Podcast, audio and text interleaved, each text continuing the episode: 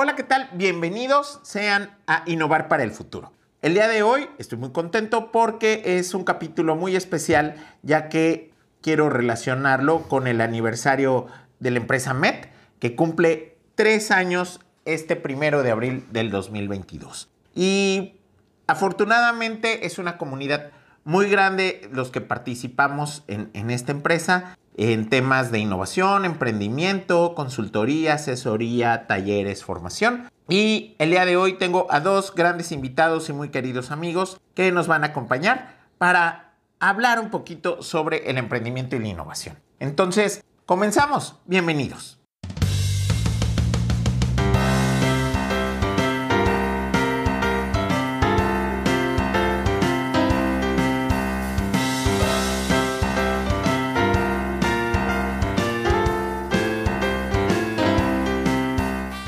Pues bienvenidos sean ustedes, como les decía, este capítulo es muy especial en lo personal y espero que también para ustedes que nos han acompañado en ya varias temporadas que, llevamos en este podcast. Y como ustedes saben, normalmente no tenemos invitados y el día de hoy tengo a dos grandes invitados, dos grandes amigos, dos grandes personas y dos grandes profesionales en, en estos temas. Son Oscar Montemayor y Felipe Salinas, a quienes les doy la bienvenida. Bienvenidos, ¿cómo están? Hola, muy bien. Muchas gracias por la invitación. Muy felices de estar aquí en este podcast. Muchas gracias. Felipe. Hola, muy bien también. Muchísimas gracias, Víctor, por, por recibirnos aquí en este espacio y pues un gustazo otra vez aquí compartir la mesa contigo. Bueno, pues antes que nada, gracias por estar aquí y a lo mejor a nuestros escuchas dirán, bueno, ¿y ellos por qué los van a, a invitar y van a platicar en el proceso?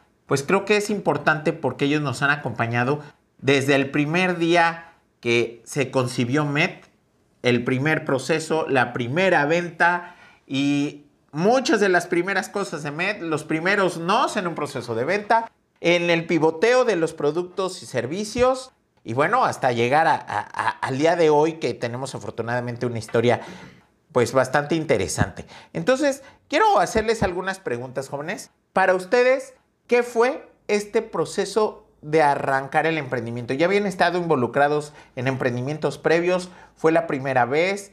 ¿Y, qué es lo que más pudieran rescatar hacia sus personas de este proceso? Bueno, en lo, personal a mí no me ha tocado así como tal estar en, en un emprendimiento, o sea, ya en, una empresa. Me había tocado más que todo, pues, comenzar en la parte de, a lo mejor un proyecto o en un proyecto así de clase. Y pues creo que lo que más me llevo hacia mi persona es en especial en la parte de, de ya ahora sí, de toda la teoría, de verla como en acción y que es definitivamente muy diferente a lo que lees en los libros, lo que a lo mejor escuchas, porque pues aunque se pueda parecer a, a otros emprendimientos o a, otros proyectos, definitivamente es, muy diferente ya la, la operación y la ejecución de, del tal. Sí, bueno, yo también como tal, como dice Felipe, este, no me había tocado estar, bueno, en un emprendimiento de, desde un principio.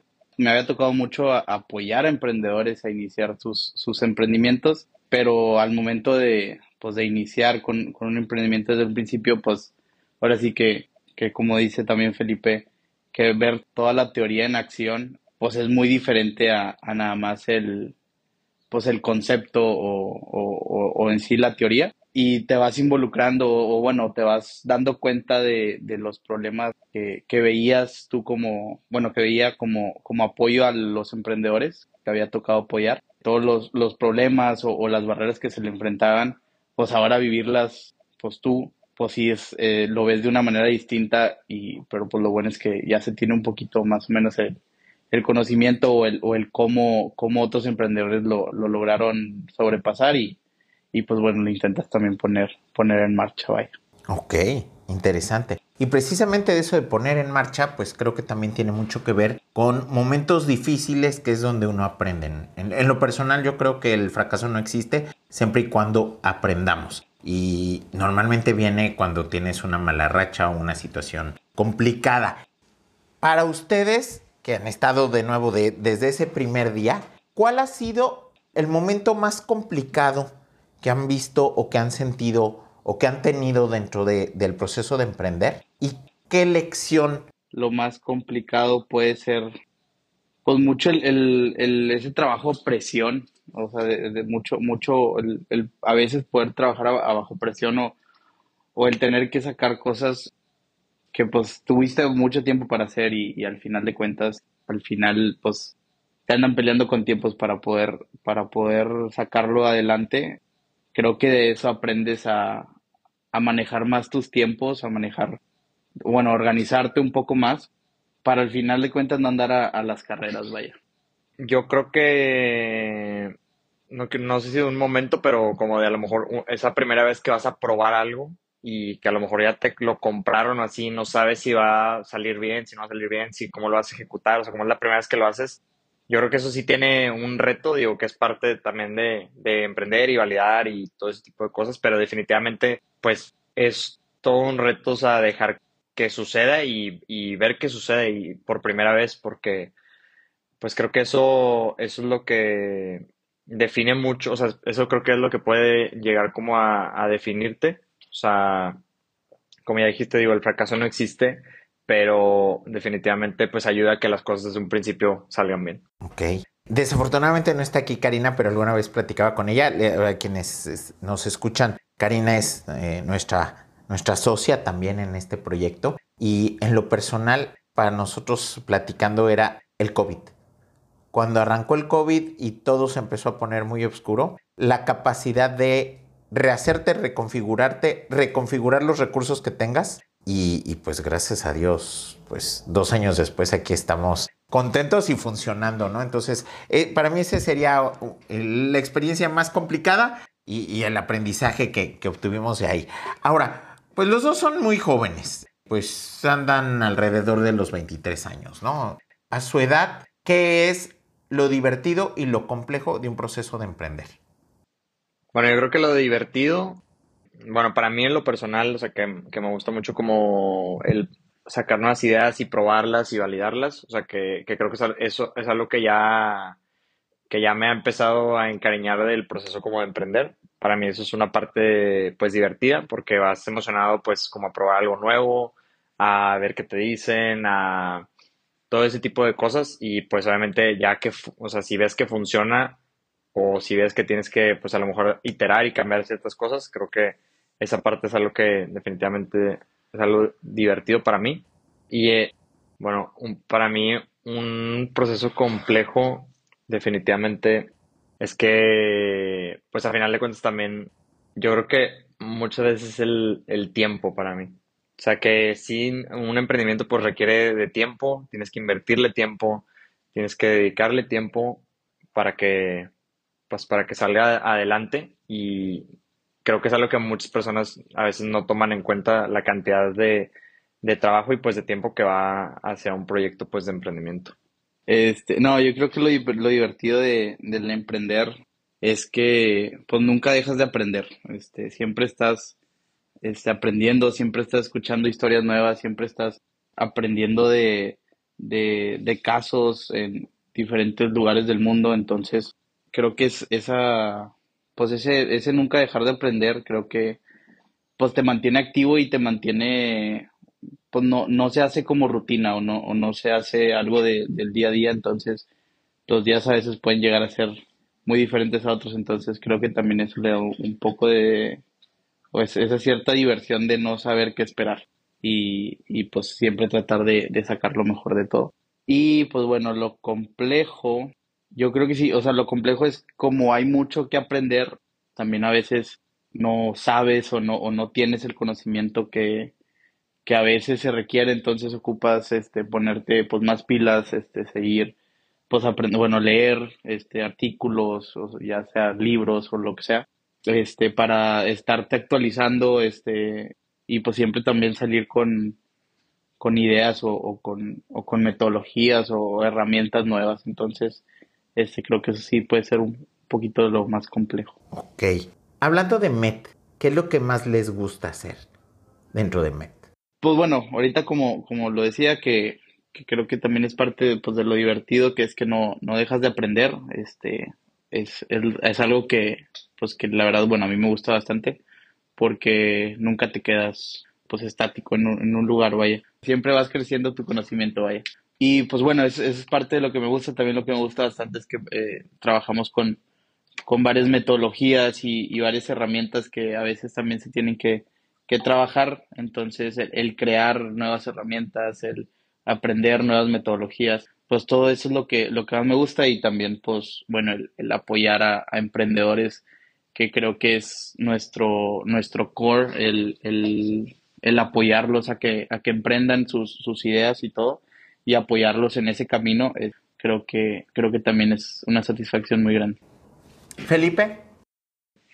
Yo en lo personal creo que una de las cosas que más me gusta de, de, de Met es también como que, pues, digo, algo que ya dijo Oscar, nada se queda estático, o sea, que hay mucho cambio, siempre hay cosas nuevas que aprender, siempre hay cosas nuevas que ver, cada caso pues también es diferente, cada emprendedor que hemos apoyado, cada empresa este, entonces eso definitivamente es algo que, que pues disfruto mucho y pues obviamente ya el diseñar o, o apoyar en, en, diseñarles a lo mejor ese proyecto, esa solución que les va a ayudar a pues a crecer, a salir más adelante y ver los resultados, creo que esa es una de las partes pues que más me gusta también.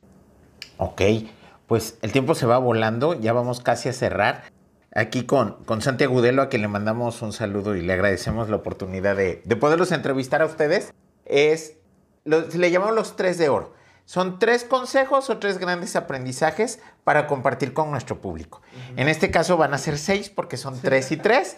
Entonces, ¿cuáles serían esos tres consejos que le pudieran dar a nuestros escuchas?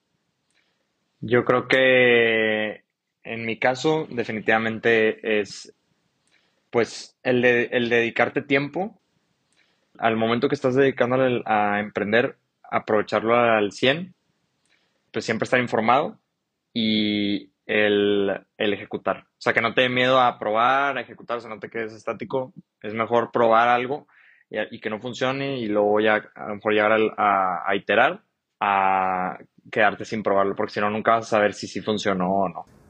Ok, muchas gracias. Oscar. Bueno, uno de los consejos que, que les puedo dar es que, que, que, no sueñen en pequeño, sueñen en grande. No, no teman al, al, al que les pueda quedar muy grande el, la situación o el emprendimiento o, o, lo que sea. Este, siempre busquen más. Bueno, también otro consejo, este, el sigan, sigan aprendiendo, o sea, sigan, no, no crean que, que en un punto de la vida llega, llega alguien o, o llega ese momento en el que dices, ay, yo ya sé todo prácticamente lo, lo que sabemos, en, ya sea a la, edad que sea, es una fracción de lo que en verdad se puede, se puede saber de, de, todo lo que existe en el mundo. Y pues bueno, mi último consejo yo creo que sería, pues también así como dice Felipe, o sea, inténtenlo, no, no se queden con las ganas de nada. Es mejor intentar y, y no lograrlo que, que el quedarse con las ganas de o, o quedarse con el que pudo haber pasado si, si lo hacía. Yo quiero meter mi cuchara. Y por ser de aniversario entonces creo que nueve. creo que se vale, entonces van tres extras. Luchen por sus sueños. Sean constantes. O sea, creo que ahí es el grave problema del emprendimiento en Latinoamérica. Que implican muchas horas de trabajo y no hay crisis que resista más de 10 horas de trabajo. Y por último, ródense de las personas correctas. O sea, siempre júntense con buenas personas y con gente que los pueda asesorar, mentorear y vincular. O sea, para mí son las tres cosas que creo que pueden detonar en un emprendimiento. Entonces, con estos nueve consejos creo que pueden arrancar de una forma muy rápida. Normalmente cerramos diciendo dónde nos pueden encontrar. Compartimos alguna red social donde queramos ser contactados o algún correo electrónico. Entonces, ¿a dónde los pudieran encontrar? ¿Dónde pudieran conversar con ustedes? Bueno, a mí me pueden enviar un, un correo a oscar.medconecta.com. Ahí envían un correo de lo que quieran platicar y estoy abierto a, a, a platicar también con ustedes. Vaya. Igualmente, digo, pueden contactarme en, en mi correo que es fsalinas.medconecta.com y en mi Instagram que es arroba fjesus14 pues les digo, ahí, ahí los esperamos y cualquier cosa que necesiten. Y una pregunta importantísima y omití y muy mal al principio de este programa. ¿Qué roles desempeñan dentro de la empresa? Oscar. Ah, bueno, este, yo soy el coordinador de Solvers en MedConnecta Global.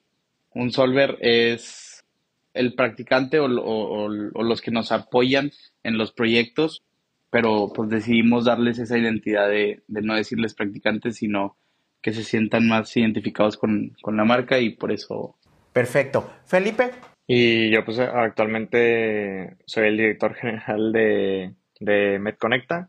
Pues muchísimas gracias y, y pues Gracias a ustedes que nos hacen favor de acompañarnos cada semana. Yo soy Víctor Melgarejo, me pueden encontrar en LinkedIn, víctor.melgarejo surutusa, mi correo victor.medconecta.com. Los esperamos la siguiente semana. Un saludo a Santiago Gudelo que normalmente nos acompaña en esta emisión. Muchas gracias y esto es Innovar para el Futuro. Hasta luego.